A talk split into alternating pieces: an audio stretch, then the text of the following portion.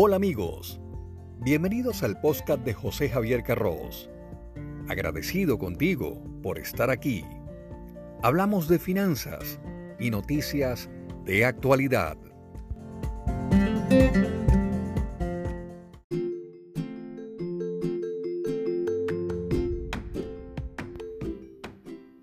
En ocasiones se piensa que no hay nada malo con las finanzas, porque de una u otra manera se logra resolver cualquier imprevisto. Pero ¿estás manejando de la mejor manera tus finanzas personales? Soy José Javier Carros. Bienvenidos a este episodio de mi podcast. En él hablo de cinco señales que indican que las finanzas necesitan ayuda.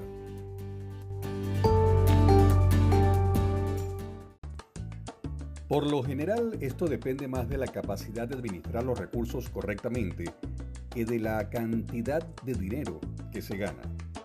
Se puede hacer una breve revisión para conocer el diagnóstico. Si una persona se siente identificado por alguno de estos cinco puntos, posiblemente tus finanzas están pidiendo auxilio.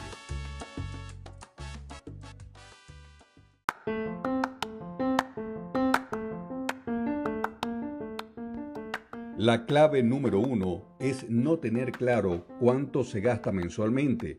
Confiar en la memoria, el registro de esos gastos, es la forma menos efectiva de controlar el dinero. Entre una compra y otra, es fácil perder la cuenta y se termina gastando más de lo que de verdad se puede.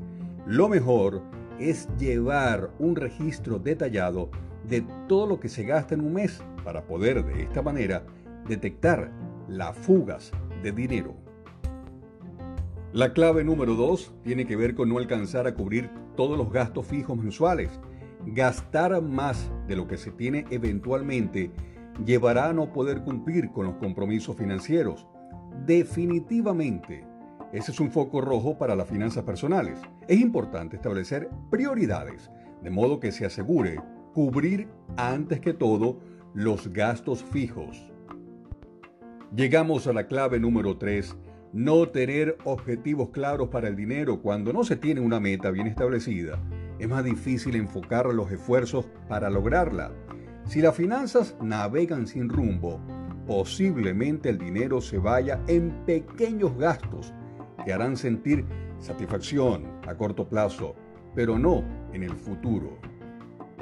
La clave número 4 es no contar con un fondo para emergencias. Esos gastos inesperados pueden convertirse en un desastre si una persona no se encuentra preparado para enfrentarlo. Un fondo para emergencia permite salir adelante en situaciones límite, alguna enfermedad, un accidente o incluso un periodo de desempleo.